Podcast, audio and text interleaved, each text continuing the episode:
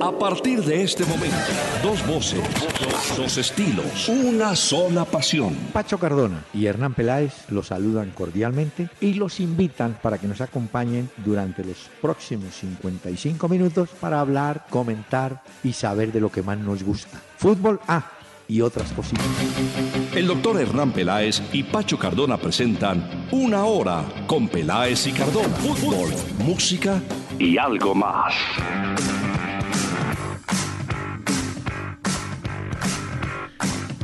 Muy buenas noches a los amables oyentes de Acuario Estéreo 1010 AM de Bogotá, que nos van a acompañar en los próximos eh, minutos.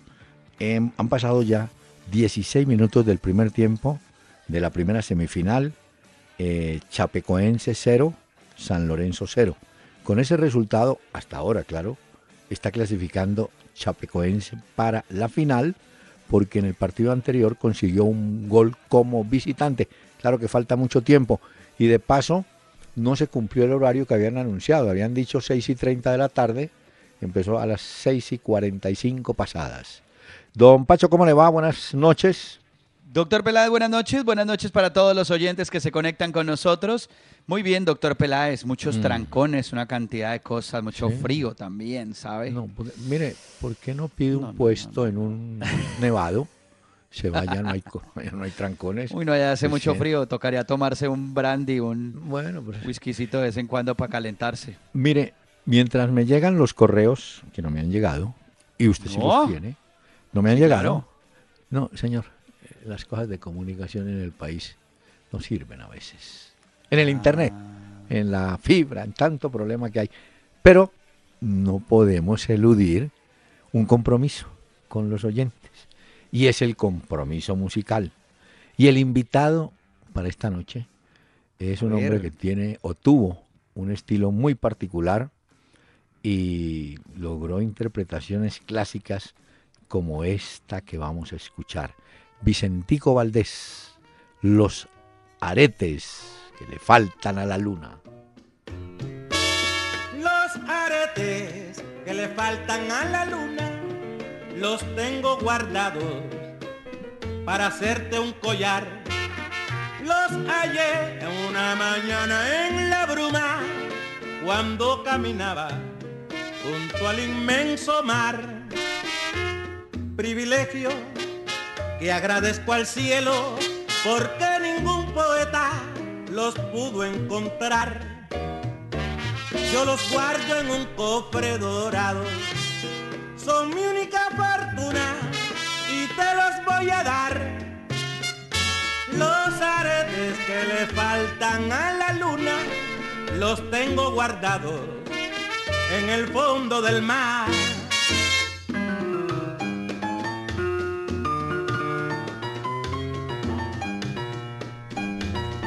¿Cómo le parece a los oyentes y a usted la interpretación de este señor? Una especie de vibrato al final, pero muy claro, muy, muy, como le dijera yo, se entiende lo que dice don Vicentico Valdés. Muy bien. Muy, muy buena canción, doctor ¿Sí Peláez, gustó? con la que abrimos hoy este programa. Eh, claro. Y aquí ya Además, tengo- la voz, lo que dice usted, Sí. Vicentico Valdés, una voz Vicentico inconfundible. Valdés. Él nació en Nueva York, ¿cierto? ¿O en La Creo Habana? que sí. Mm, me pone Creo que nació en La Habana y falleció En fue en. Nueva York. En Nueva York. Sí, porque ellos Ya. todos los cantantes de esa época, de eh, digo de la década del 60, la revolución cubana llega en el 59-60 y la mayoría emigraron, unos a México, otros a Nueva York. Y por supuesto sus temas musicales quedaron fuera de circulación en la isla, no se volvieron a escuchar, pero triunfaron como los que se fueron para México y este que mencionamos, Vicentico Valdés, un hombre robusto, una buena caja torácica tenía yo. Sí, total. Muy bien. Suena muy bien, doctor. Peláez, esto. ¿Nos deja oír otro pedacito? ¿Es tan amable? Sí, porque ya tengo a los oyentes listos. Ah, bueno. Entonces, mientras que oímos y disfrutamos de Vicentico Valdés, Sí. los oyentes nos pueden escribir vía Twitter. Empezamos a interactuar con ustedes en tiempo real en arroba Peláez y Cardona. A través de Facebook estamos en una fanpage para que le den me gusta y nos escriban también Peláez y Cardona. Y como siempre, en www.peladesicardona.com. Un saludo también para los que oyen en vivo y en directo a través de la página y a los Sí. que disfrutan del podcast de este programa. Un abrazo también. Bueno, para iniciar la amabilidad o atender la amabilidad de los oyentes, Gabriel Marroquín, vía Facebook. Espara- eh, esperemos que en el juego América Quindío del fin de semana la gente se comporte y no tengamos cosas que lamentar. Sí, y hay una preocupación seria en el barrio San Fernando, que es donde queda el Pascual Guerrero. Habrá medidas especiales de seguridad, pero Sí, ley seca que la gente- Lo que pasa es que aquí en Colombia el que pierda bebe y el que gana bebe. También, Entonces, de acuerdo. no- no hay se ley cómo- seca y hay Sí. toque de queda para menores. Es cierto, así es. Prohíben además, estuve viendo que prohibieron las caravanas. Y además hay un detalle que puede ser eh, chisme mortificante. Eh, hay un rumor de que el Atlético Quindío, el que, cuyo dueño es Hernando Ángel, está en venta y que hay un grupo español interesado. Pero que ese grupo puso una condición, que compran el equipo si está en la A. Eso, como le digo, es una leyenda, una fantasía, no se ha podido confirmar nada. Son especulaciones. Hasta Sí, que no tengamos nada confirmado, No, seguirán siendo eso. Eso es lo que es. América Quindío, muy bien. Pero sí, aportarse bien, ¿no? Eh, hombre, es un partido de fútbol. Sabemos que son dos grandes equipos que se juegan su paso a la A. El América jugará de local.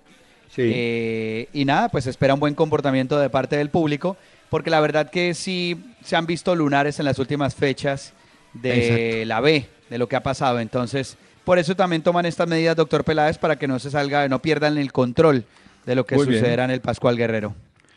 Eh, tengo un correo de Juan Manuel Riaño. Siguen las lesiones en el Real Madrid. Ahora Gareth Bale se pierde el clásico frente a Barcelona. Pero simultáneamente ya Casemiro, que estaba por fuera, entra otra vez en los planes de entrenamiento y de trabajo. O sea, una por otra. Mm, ya. Bueno. Pero le agrego otra cosa, doctor Peláez. ah, Eh, no sé si esto sea buena noticia para los seguidores de Atlético Nacional, pero Gareth Bale al parecer se pierde también el Mundial de Clubes. sí, El doctor de él, el doctor González, pues eh, dice que estaría de baja entre unas cuatro y seis semanas Gareth Bale, el delantero del Real Madrid. Un mes. Entonces, incluso dicen que podría pasar por el quirófano. Y si eso es así, se podría ir hasta dos meses de ausencia del Real Madrid. Y mire que quiero re- recordar cómo fue la jugada. Una pelota que él la tiene aparentemente dominada, la larga y viene y lo cruza abajo Coates, el uruguayo. Pero él inclusive no cae a tierra, sino que queda saltando como cuando a usted le pegan y, y salta un poquito, ¿no? Y ahí ya después empezó, siguió jugando, se resintió y, eh, y parece que la lesión era mucho más seria. Pero ahí el problema cuál es, doctor. Peláez. Si el jugador ¿No? siente el dolor, que siga jugando, que se siga forzando, es el problema. Él, él siguió jugando, él siguió jugando Claro, hasta que él es que ahí mismo, está. él mismo dijo no, no más y pidió cambio. Bueno, mire, Eduardo Andrés Nieto, parece que Edison Cavani le tiene la medida a Ospina. Hoy le volvió a marcar en la Liga de Campeones y un centro que llegó de la izquierda cruzado abajo, eh, creo que fue, no, Matuidi, lo tiró abajo, no cortó Ospina, no alcanzó a cortar. Y por el otro palo entraba un defensa y entraba Cavani y la tocó Cavani. Pero después le tapó una, le quiso hacer un sombrero Cavani y se la tapó muy bien. Ospina, sí. Eh, Ospina, Ese sí. juego terminó, doctor Peláez, en el grupo A. Mm. El Arsenal empató a dos goles con el Paris Y Saint-Germain. pe- pero pare, ¿cómo le parece que en el segundo gol ganaba el Arsenal 2-1? Viene el 2-2 y entonces el Lucas, el brasileño, se arquea, mete el cabezazo, Ospina se tira a ese palo, probablemente lo hubiera alcanzado a sacar, pero en el camino el defensa que él había dejado marcando el poste a la salida del tiro de esquina, toca la pelota. Aunque el gol se le dieron a Lucas, me parece que fue autogol del defensa del Arsenal. Sí. Pero bueno, Sí, sí, fue autogol, sí, señor. bueno, sí, pero se lo dieron a Lucas. Es que hubo dos. Fueron dos autogoles, ¿no? Ah, sí, el de, el de El Berratti. de Berratti y el de también. Sí, el de Berratti fue muy de malas. tipo venía caminando y de momento le pega en el pie y gol. Mire, eh, Ricardo Reyes. Hay muchos jugadores de fútbol que ahora son periodistas. ¿Cuál de ellos, según su criterio, lo hacen bien ahora? Bueno, yo le hago una, una pequeña precisión, don Ricardo. No es que sean periodistas, son comentaristas de, lo que ven de un partido o de una situación que está pasando en un equipo. Hasta ahí están cumpliendo su papel, pero no me he puesto a pensar o a oír cuál de ellos ve bien un partido o hila un comentario.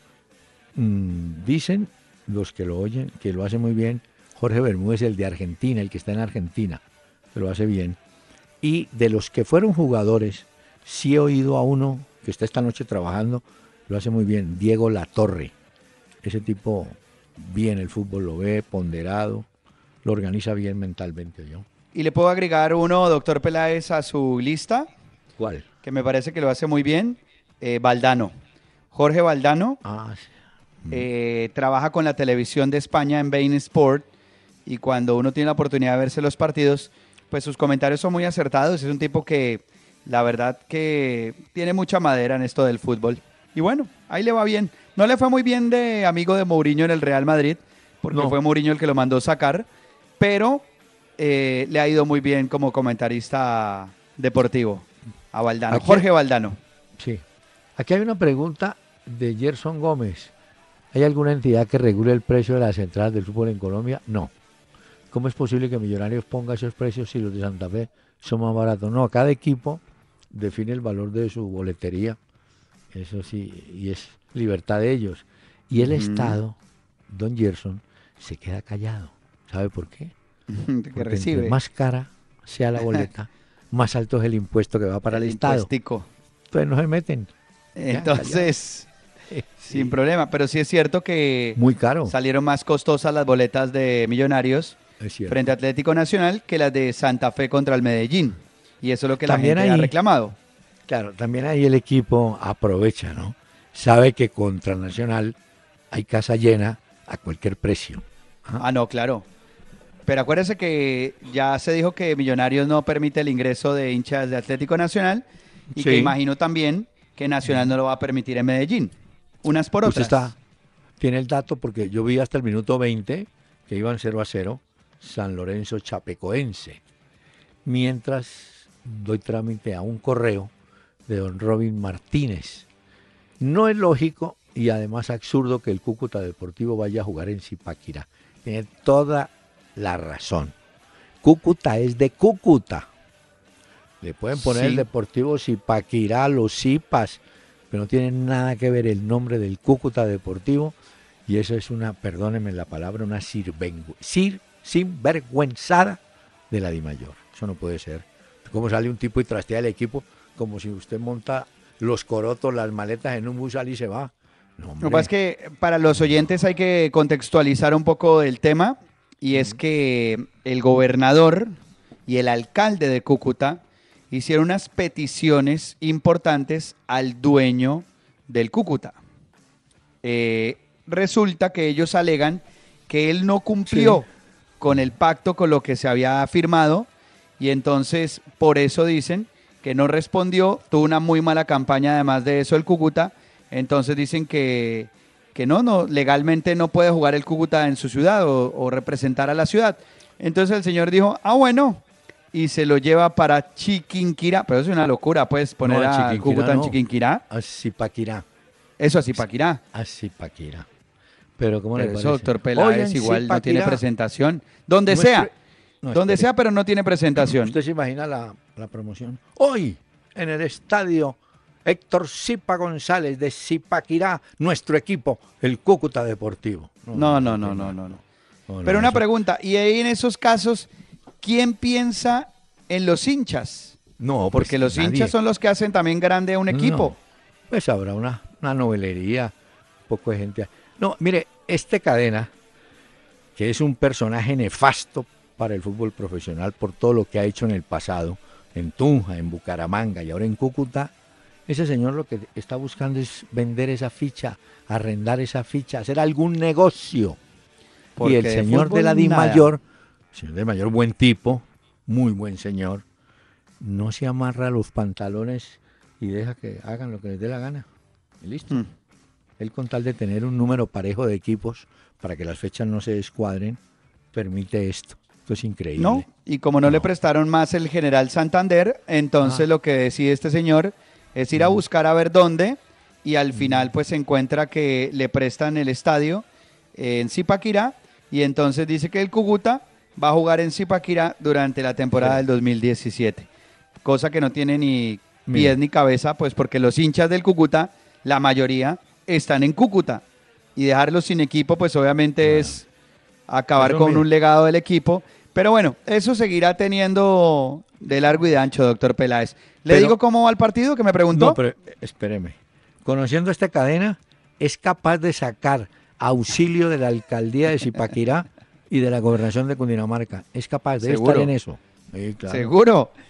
Mire, minuto 34 de la primera parte, Chapecoense 0, San Lorenzo 0. Está jugando en Brasil y con ese marcador, como usted muy bien lo decía y lo notaba hace un momento, Chapecoense se clasifica a la final de la Sudamericana a espera de que se acabe el partido y a esperando también quién sale como rival entre Nacional y Cerro Porteño. Hablando de, bueno, a- esta hora, porque ya tenemos las 7 y 22, algo así, eh, el estadio Atanasio Girardot debe estar ya repleto para el concierto, Sí. ¿no es cierto? A Muy las bien. 9 y 15 de la noche toca Guns N' Roses. Y, antes Y previo al show de Guns N' Roses Mm. estará tocando Marky Ramón. Él hizo parte, doctor Peláez, de una banda muy famosa que se conoció llamada The Ramones. Y Marky Ramón es uno de los que queda de esta banda de Ramones. Otros ya colgaron los guayos. Pero miren, yo- Entonces va a tocar previo al show de Guns N' Roses. Yo pregunto, si en un concierto se admite un telonero, un preliminarista, ¿por qué en el fútbol nuestro no se programan preliminares con equipos de reservas o sub-20 de los mismos equipos? Juegan Millonario Nacional. Bueno, ¿a qué hora juegan? ¿A las 5? Bueno, entonces a las 3 de la tarde van las dos escuadras sub-20 de cada uno, entretienen al público, el público se anima, se desahoga, porque la bronca la aguanta hasta las 5 si no hay nada. Pero, Pero, doctor Peláez, corríjame una cosa si me equivoco. Hasta hace unos buenos 10, 15 años, que yo recuerde, Sí. en el Campín cuando iba uno al fútbol, cuando llegaba pues a acomodarse a ver a Santa Fe o un clásico contra Millonarios, uno se acomodaba mientras veía un partido preliminar, tal cual como usted lo está describiendo. Pero ahora Mire, ya no. No, y hay otro detalle. Aquí hubo un torneo que desafortunadamente se acabó, el patrocinador no siguió, una Copa Colombiana, que era un torneo de reservas. ¿Y sabe qué ventaja tiene ver un partido de reservas? Que el seguidor de un equipo, eh, el hincha millonario, llegó temprano a las 3 y de pronto descubre que en la reserva hay un marcador de punta mucho mejor que el que está de titular. Es Entonces, eh, ese jugador se siente el suplente reivindicado. El tipo dice, me están mirando, se están dando cuenta que el técnico hace una injusticia, no me da Claro. oportunidad. Hay una cantidad de factores. Eso antes lo hacían. No Sí. sé por qué dejaron de hacer esto, pero esto antes era tradicional cuando uno era al campín y veía ahí las inferiores jugando. Claro, pero hombre. se perdió, como dice usted, y si era Ah. tal cual como lo describe. Cuando uno iba, se quedaba mirando los delanteros que había en el medio campo y uno decía, "Ve- vea, este muchacho tal es el que tanto han hablado. Entonces uno tenía oportunidad también de verlos, porque pues uno para ir a ver las reservas en un partido, pues tampoco. No, no, pero, pero se entretiene. Sí. Bueno, mira, Y otra cosa hablan- que me Mm. gustaría conocer, yo respeto, ni más faltaba y me parece eh, importante el himno de cada una de las ciudades, pero nuestro país está lleno de himno a cada rato. Entonces, hay un partido entre tal y el otro y es himnos todo el tiempo. Pero hay otros lugares del mundo en los que el fútbol se juega ya. ¿Quiénes son los que juegan? Y pum, pum, y arrancaron y a jugar. pero mire. Pero aquí, acto protocolario, el himno de este, cuidado. el himno del otro, no. Esto es un vicio de Sudamérica. ¿Qué tiempo va en Chapecó? Sí, señor. En- Le confirmo minuto 37. 0-0.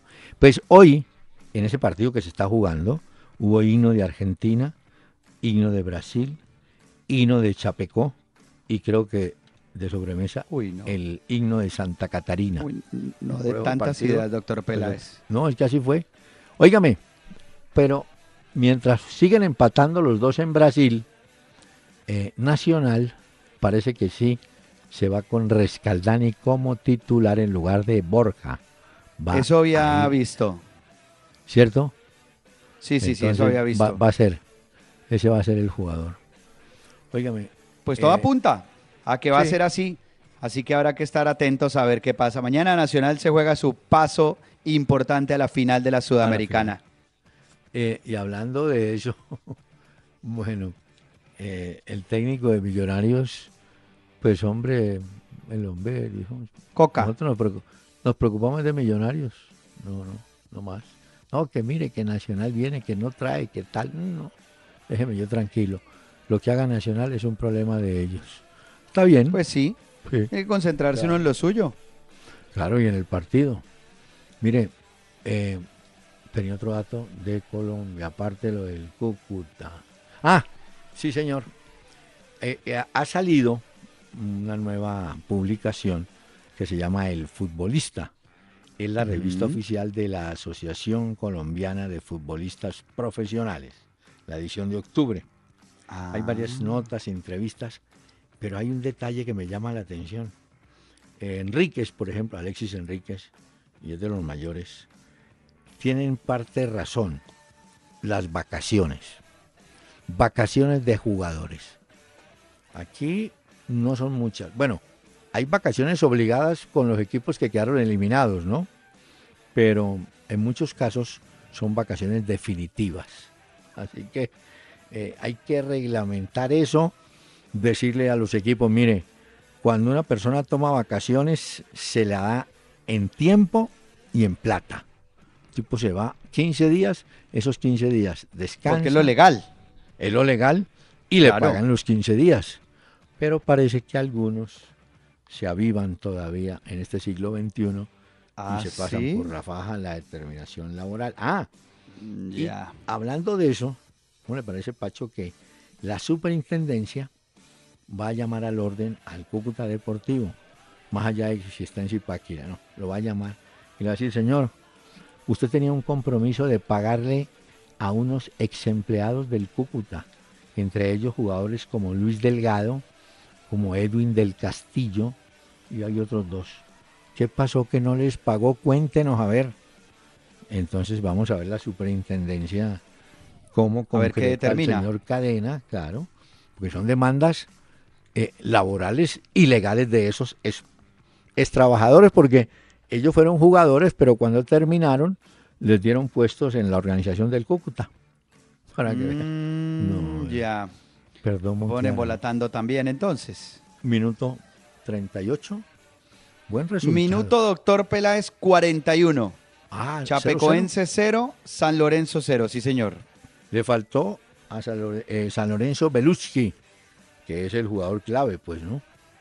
Miren, Pacho, eh, yo no lo tengo, pero me llegó un dato de un libro que dos periodistas ingleses hicieron. ¿Cuál? A Eh, ver. En inglés, el título del libro es I Belong to Jesus. Yo pertenezco a Jesús. La historia es esta. A partir del año 2014, la FIFA prohibió que los jugadores se levantaran la camiseta y mostraran mensajes eh, religiosos o políticos o O familiares publicidad. o publicidad. Lo prohibió. Entonces, en este, en este libro critican el fútbol moderno por insensible y traen el caso, esto no lo conocía yo, un jugador inglés, Billy Sharp, como los televisores de antes, Billy. Sharp, en un partido marca un gol, se levanta la camiseta, tenía una leyenda y le dedica el gol al hijo que recientemente había fallecido. En ese momento, el árbitro consideró que no lo debía amonestar porque las dos hinchadas que estaban presentes aplaudieron porque sabían del drama familiar. cuando era el gol... él estaba haciendo como una especie de homenaje. El homenaje, claro, al hijo. Las, hinchas, las hinchadas aplauden y el árbitro inteligentemente dijo, no, tampoco pues voy a mostrarle amarilla porque eso es un acto humanitario. Pero el libro es interesante porque ahí salen todas las versiones de las camisetas que se han visto, ¿no? Mm, con leyendas. Sí, Muchas pues, salen... lo que dice usted, unos lo hacen con publicidad, otros lo hacen porque quieren enviar un mensaje a Dios, a Jesucristo, en fin, de acuerdo a sus creencias religiosas, otros porque quieren enviar un mensaje de amor, y eso fue lo que hizo la FIFA en su momento de prohibir para evitar que eso se le saliera de control. Entonces ahora, jugador que, bueno, sabemos que jugador que se quite la camiseta lleva tarjeta amarilla, ah, y lo mismo pasa con el jugador que tenga algún mensaje o algo, también lleva tarjeta amarilla ahora. Lo que pasa es que como ellos ya conocen dónde están las cámaras, hacen el gol, corren buscan la cámara, levantan la camiseta y muestran, pero se han, se han controlado. Ahora hacen figuritas de corazón, mandan besos, en fin, han cambiado un poco. Sí, señor. Y la de Ronaldo, que, que fue muy curiosa esta semana, ¿no? La celebración. No. Que le dio por sentarse como si fuera un pensador. ¿Usted lo vio? Ah, sí. Rodán se le quedó. Pero no. La noticia, ese, ese, ese, como dicen los pelados, ese man sí, que apareció en un video con tres rubias. Sí, sí, sí. Bueno. ¿Se acuerda que lo mencionábamos ayer? Que le habían dicho en Francia, le habían hecho una entrevista. Le dijeron mm. que sobre lo de Coque, lo que había hecho jugador del Atlético de Madrid, que qué opinaba. Y dice Cristiano Ronaldo, pues lo que quieran decir de mis tendencias sexuales, solo les puedo decir que cuando gané la Eurocopa, al otro día estaba con tres rubias. Sí, no dijo que estaba haciendo, pero que estaba con ellas. No, dijo, que estaba con ellas, exactamente. Ah, ese les da cuerda, ¿no? Sí, claro. Eh, y la vez pasada dijo también que le gustaba mucho que, lo criticaran, porque de cierta forma eso es lo que lo ha hecho a él grande en el fútbol, tener tanta ah. gente que lo critique. Entonces dice que, que él sabe y que vive con eso y que no le preocupa tampoco. Señor, unos segunditos para escuchar a don Vicentico Valdés.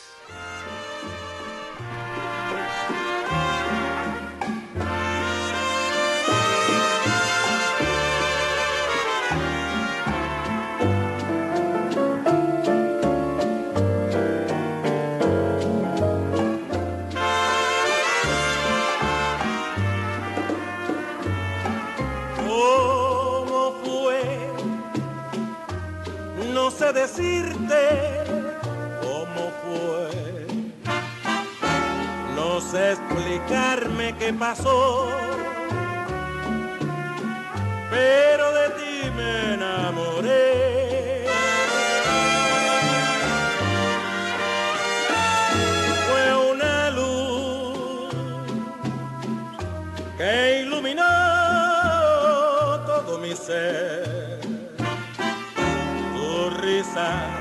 Como un manantial. Rego mi vida de inquietud.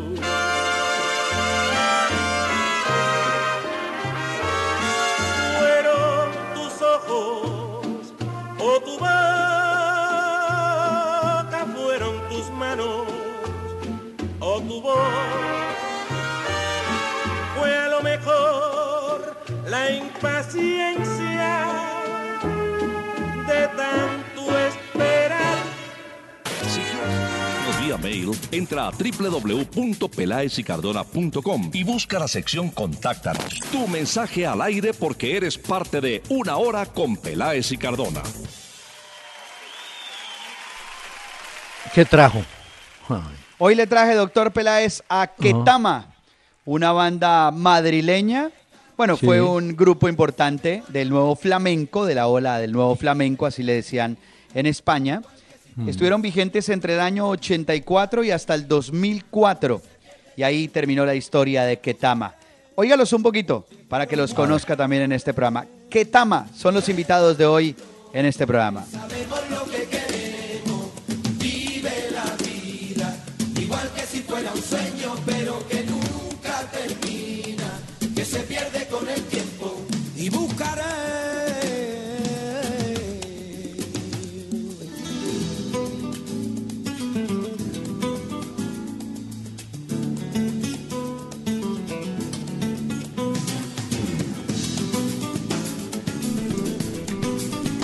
¿Sabe qué? Señor, Me quedo con los brincos. Sí. pero no ha oído, doctor Peláez, que, que oiga un poco para que oiga. oiga. Empieza de nuevo un día. Después de una borrachera. Este grupo Ketama arrancó a principios de los 80 en España, en eso que llamaban la escena musical, como la movida madrileña en esa época. Pues de ahí formaron eh, Ketama, un grupo de amigos, y se hicieron muy famosos, hicieron unos muy buenos discos y hasta el 2004 estuvieron vigentes. Hoy Ketama es el grupo invitado, doctor Peláez. Eh, Pacho parece los técnicos de fútbol, ¿no?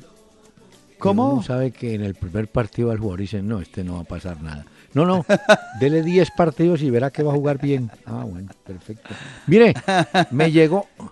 Uy, ahorita Terminó el primer tiempo. Sí. Ya Uno, terminó el primer un- tiempo. 0-0. Chapecoense 0, San Lorenzo Uy. 0, sí señor. Para titular a 45 minutos de ir a la final el Chapecoense. Mire, Ah, vea. casi me pegó un suelazo. ¿Se acuerda que ¿Qué un le suelazo? pasó, doctor Ah, Peláez? es que me levanté a ver si había terminado y casi ahí el hombre, bueno, un Cuidado, también decían, cuidado. también decía un costalazo, ¿no? sí, claro. costal. ¿Revisamos la Liga de Campeones? Pero antes de que la revise, le tengo este dato que me acaba de llegar. ¿Se A acuerda ver. que le mencioné que al tal señor Cadena lo habían citado en la superintendencia, ¿no? En la de sociedades. Al personaje del Cúcuta, sí señor. Pues el hombre no se presentó. Entonces la Ah. superintendencia de una vez le metió una multa que no es mucha. 2.757.000 pesos por no presentarse, por incumplimiento. Si le falla a la superintendencia, calcule cuándo le va a pagar a los jugadores que les debe. ¿Ah? Doctor Peláez, pero yo le hago una pregunta.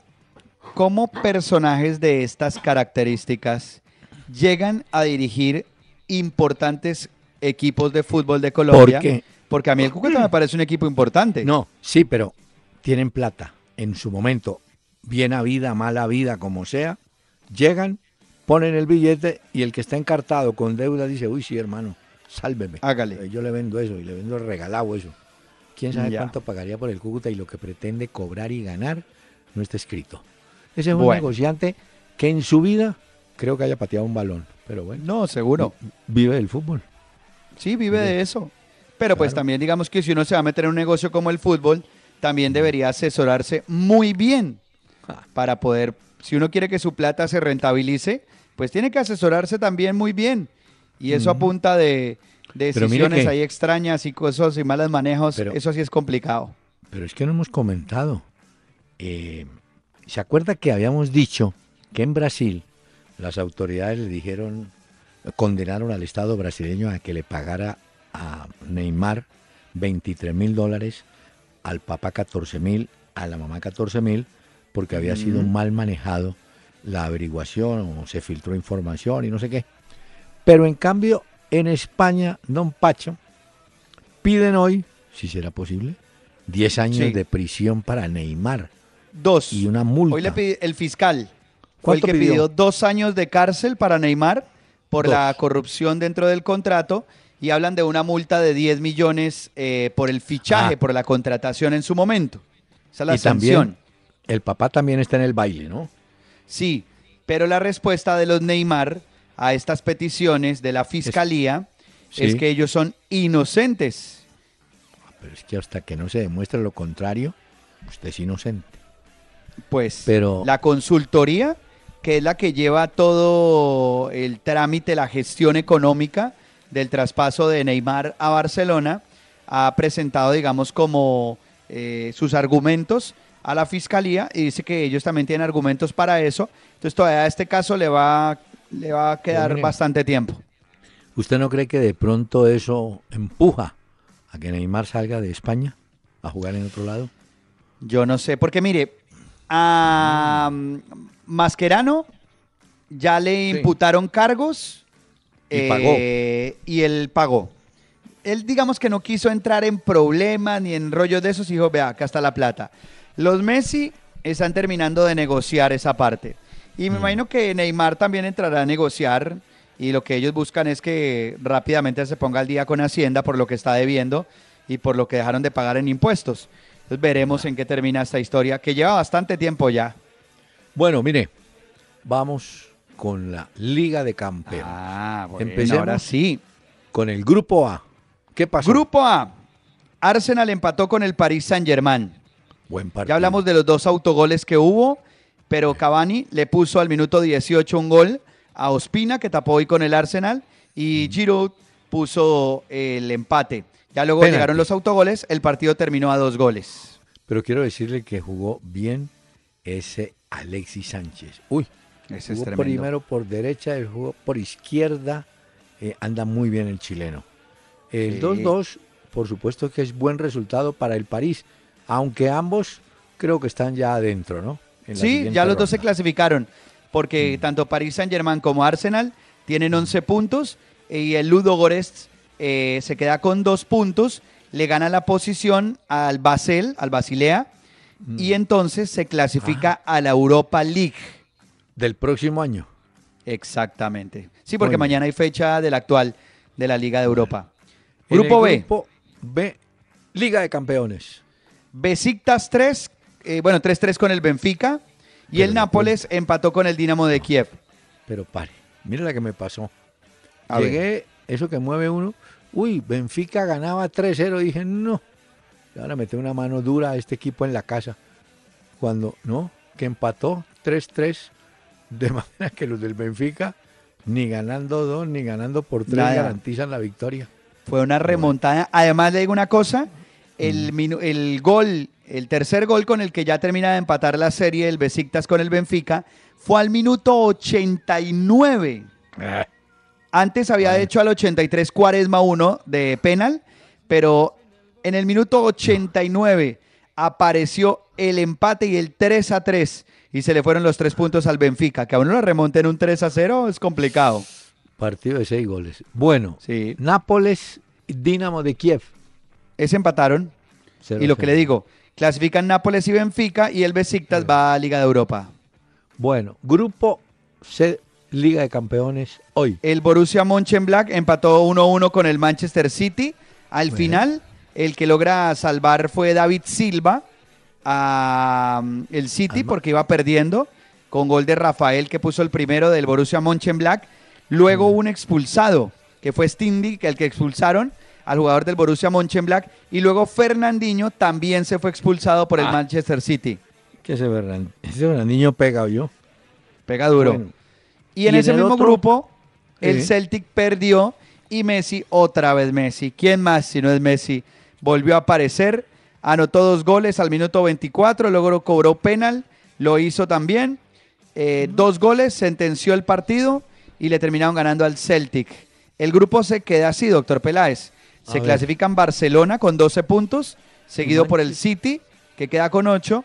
El Ah, Borussia Mönchengladbach va a Europa League con 5. bueno, el grupo D, ¿cómo salió? Este el Rostov, esa fue el, el palo de la jornada, fue el del Rostov contra el Bayern Múnich. Le, ganó, ¿no? Sí. 3 a 2. Y el Atlético Mm. de Madrid se acordó de jugar al fútbol y le ganó 2-0 al PSV Eindhoven. Estuvo Santiago Arias, no sé si tuvo la oportunidad de ver el partido. No, no. le que metieron una jugada a Arias. si lo bailotearon. Carrasco le metió un regate, pero Mm. una cosa loca. Pobre. Arias. El Carrasco, el del Atlético de Madrid, lo dejó en el piso. Gameiro y Griezmann marcaron los goles del Atlético. ¿Qué endereza? Bueno, ellos avanzan, ¿no? Sí, ahí los que avanzan son el Atlético de Madrid con 15, que la ¿Y el campaña en? Liga de Campeones ha sido muy buena. Bayern Múnich se queda con 9, clasifica. El Rostov se clasifica a la Liga de Europa y el PSV Eindhoven sin nada. Muy mala campaña en la Liga de la Champions League con un solo punto para el equipo de Santiago Arias.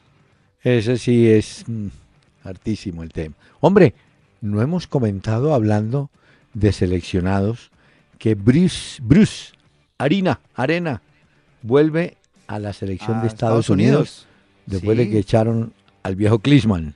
Pero Lo curioso, ¿usted vio lo curioso de eso o no? De Echaron a Klinsmann. sí. Y al día siguiente, Bruce Arena ya era el nuevo técnico de la selección de Estados Unidos. Dicen que es el Donald Trump de la selección de Estados Unidos. Pero usted que le extraña, aquí es lo mismo. no ha salido el técnico y ya está contratado el otro. Lo Pero eso fue rapidito. Y Donovan creo que va a ser asistente, me parece. Lo han invitado, Ahí lo ¿no? echaron en el 2006 de Sí, los Estados señor. Unidos. Y vuelve allí, ¿no? Bueno, Sí, volvió, claro. Y, y bueno, la gente empezó a comentar esto. Bueno, vamos a ver cómo le va en esta nueva etapa entonces al frente de la selección de Estados Unidos. ayer le conté la historia de la brujita Verón, que se está poniendo en forma porque él, cuando está ya cercano a los 42 años, va a regresar a Estudiantes de La Plata. Entonces, Sí. él es el presidente del equipo.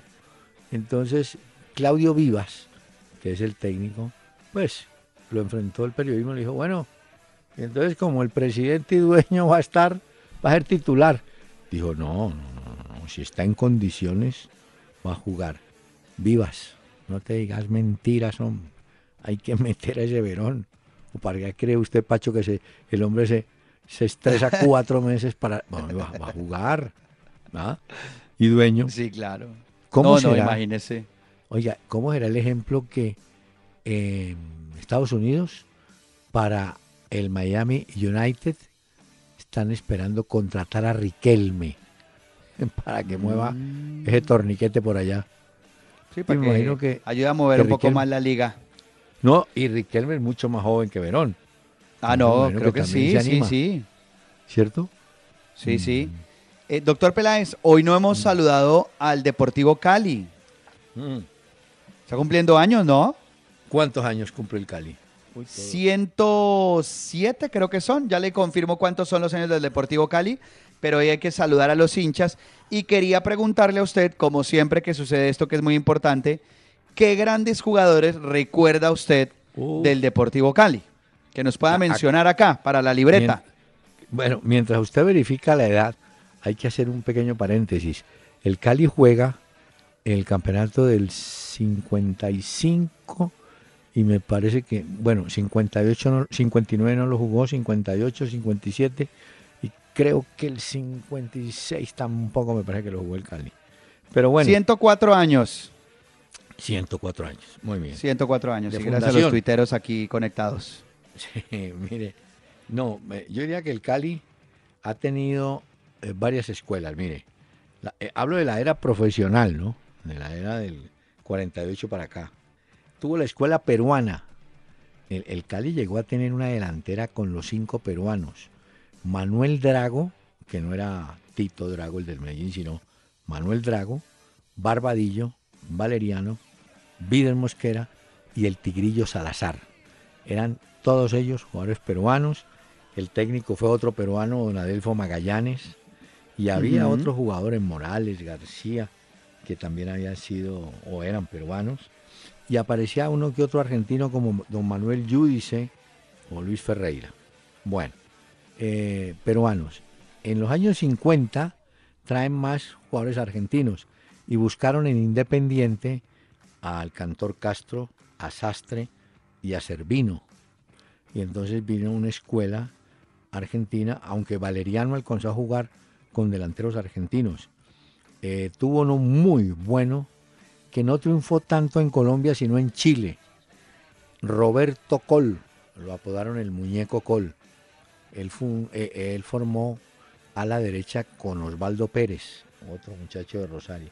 Y los dos, mire qué curioso, en Chile fueron campeones con Palestino en el año 55, Pérez y Col. No se me va a quedar dormido. Mm, No, no, estoy apuntando acá, estoy, estoy prestando atención, doctor Peláez. El Cali tuvo una genialidad y fue haber traído a don Carlos Peuchele, que era un formador de jugadores. Él no tanto la profesional, porque es que la profesional estaban ya, ya venían esos jugadores con recorrido. Entonces él buscó divisiones menores, inferiores, y armó un equipo que en el año 53 se enfrentó a River Play de la tercera categoría. Venía Sibori en ese equipo, y Montanini y tal. Y jugaba muy bien. Cuando el Cali sale del campeonato, para el 56 creo, varios jugadores de ahí se fueron a Bucaramanga. Eh, Sinisterra, Eusebio Escobar, el Cheque Ávila, Víctor Suárez, se fueron varios, Ferney Salazar. Pero Peuchelli dejó la semilla de, las escuelas menores del Cali. Y bueno, después, en la década del 60, en el 65 gana el primer título, ya cuando estaba un Pancho Villegas. Y diría que la, etapa más importante fue la de Vilardo, cuando el equipo llegó a la final de una Copa Libertadores contra Boca Juniors. Pero. Ha tenido épocas y grandes jugadores. Si usted me pregunta quiénes, yo le daría, mire, así, apunte en su libreta. Aquí la tengo, estoy apuntando. Valeriano López y Vides Mosquera y Miguel Loaiza, los mejores jugadores peruanos que tuvo el Cali en su historia. Ajá. Si usted me dice, pero uy, que en los argentinos sí hay varios, pero yo diría que Camilo Servino, el muñeco Col, La Llana, eh, Desiderio, espéreme a ver, uy, no es que hay tantos. De los brasileños, por ejemplo, que trajeron muchos, el mejor fue Hiroldo Rodríguez y el segundo, Nilson Severino Díaz, que jugó en selección de Brasil, alcanzó a jugar. Hiroldo había jugado en, en Botafogo. Y podría por ahí cerquita Anibaldo. Pero yo creo que Hiroldo fue el mejor de los brasileños. Vea. Eh, no, Buen, que reconocimiento en sus 104 años Uy, a grandes figuras que han pasado por el Deportivo Cali. Pues yo sí me acuerdo de eh, recientes, Farid Mondragón, Ah, Miguel. Calero, no, ¿sabe ni más faltaba Mario Alberto Yepes, Miguel Cristian Zapata estuvo ahí, el pibe. Oscar López, Miguel Escobar, Valderrama, Redín, ah, y de los bueno, no fueron muchos los chilenos, pero Aravena, Aravena también hay que estar por ahí. Ya Aravena Sí. jugaba muy bien. Uf, tipo era Mayer. adentro, También estuvo ahí. No, claro. el no. Carepa, que en paz Carepa. descanse el, care- el Sí, Carepa. señor. Víctor mucho, Bonilla. Lo más importante es que el equipo azucarero tuvo un mecenas en la década del 50 que fue don Carlos Sarmiento, el dueño del Ingenio San Carlos y de la Sarmiento Lora, pues la fundación. Ese señor se derretía por los jugadores peruanos. Cada vez que el Cali estaba medio varado, iba donde don Carlos. Pero don Carlos, ¿qué trae? Iba a hacer mercado. ¿De dónde? Sí, ¿de dónde lo vamos a tra- No, que mire que tal vez de Argentina. No, de Perú. Tome la plata, tráigalo. Ya. Encantado con los peruanos. 104 años, felicitaciones para los hinchas del Deportivo Cali, un reconocimiento también en este programa y que lo celebren muy bien y como debe ser. Doctor Peláez, eh, hace poco era tendencia en las redes sociales, ¿Qué? los hinchas del América estaban indignados con la Di Mayor porque ratificaron la sanción de la tribuna sur del Pascual. ¿Se Ah, sí, acuerda que hubo un problema en el juego frente al Real Cartagena en la fecha 3 de los cuadrangulares? El varón Bueno. rojo, ¿no es ese? Exacto. Entonces, una decisión de sancionar eh, por una fecha la tribuna sur del estadio. Entonces, el América presentó el recurso de apelación por medio del representante, pero la DIMAYOR ratificó la sanción. Eso quiere decir que el próximo fin de semana contra el Quindío no pueda habilitar esa tribuna. Entonces, eh, los hinchas pues eh, quieren ir a acompañar al América en el estadio y están pues indignados con esta decisión de la DIMAYOR. Vamos a ver en qué termina esta historia al final. Pero tengo, tengo historias. Ah, pero le tengo un tema que lo hemos buscado con Dani. Porque ¿quién quita que Teo Gutiérrez vuelva al Junior? Por eso, No, pero se acaba de llegar al otro doctor Peláez. No dura ni 15 días en los equipos. calienta, espere. Llegando, llegaste. Cantaba Piero, así.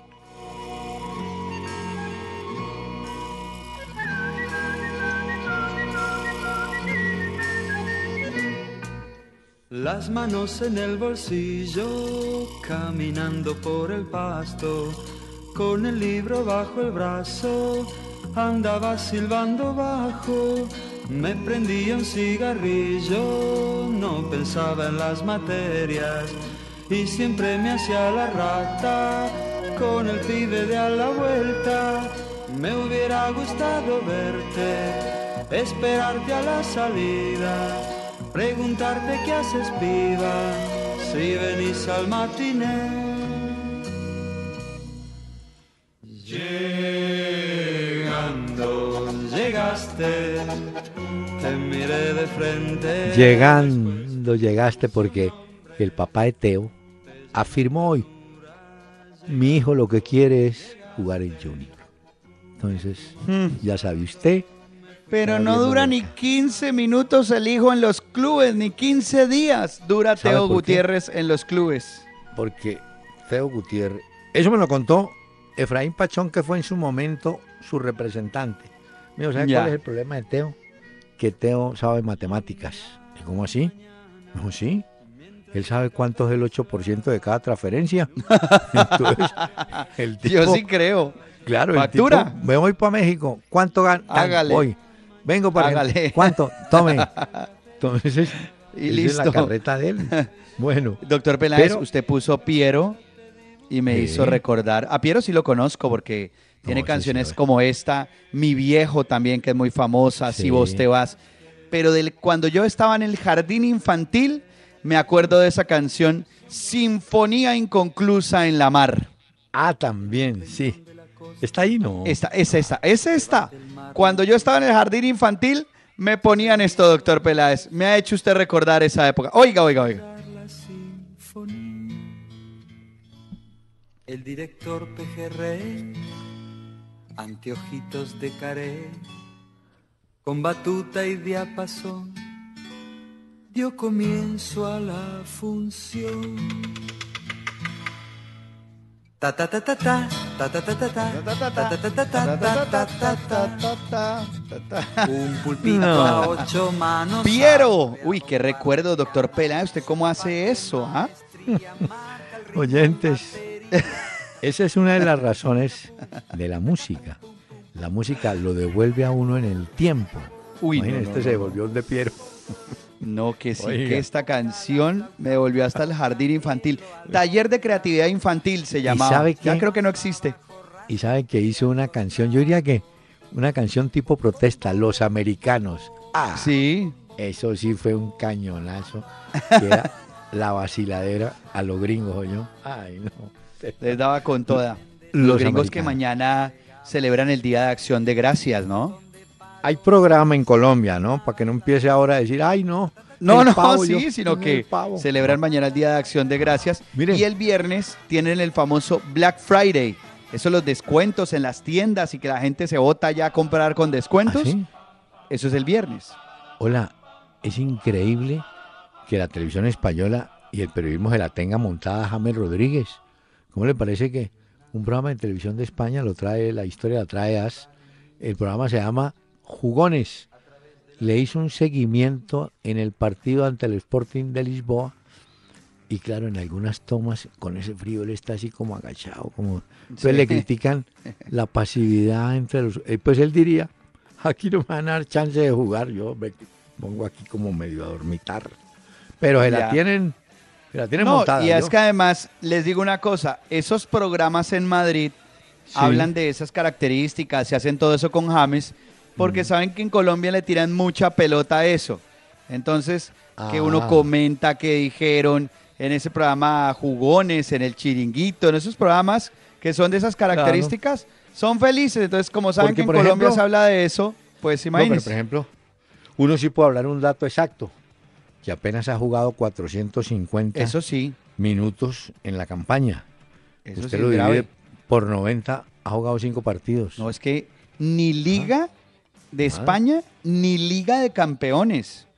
Antes por lo menos uno decía, no, espere que Liga de Campeones aparecerá. Ahora es que Señor, me- mm, uy, qué borrado del Madrid. ¿Empezó el segundo tiempo? No. No. Sí, claro, doctor Peláez. ¿Cuánto van? 0-0. Sí, señor, Mm. todavía 0-0. Muy bien.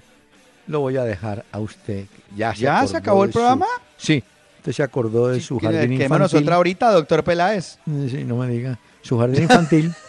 y los oyentes de muchos años se acordarán de Vicentico Valdés con un tema Ah, como qué este. bueno esto.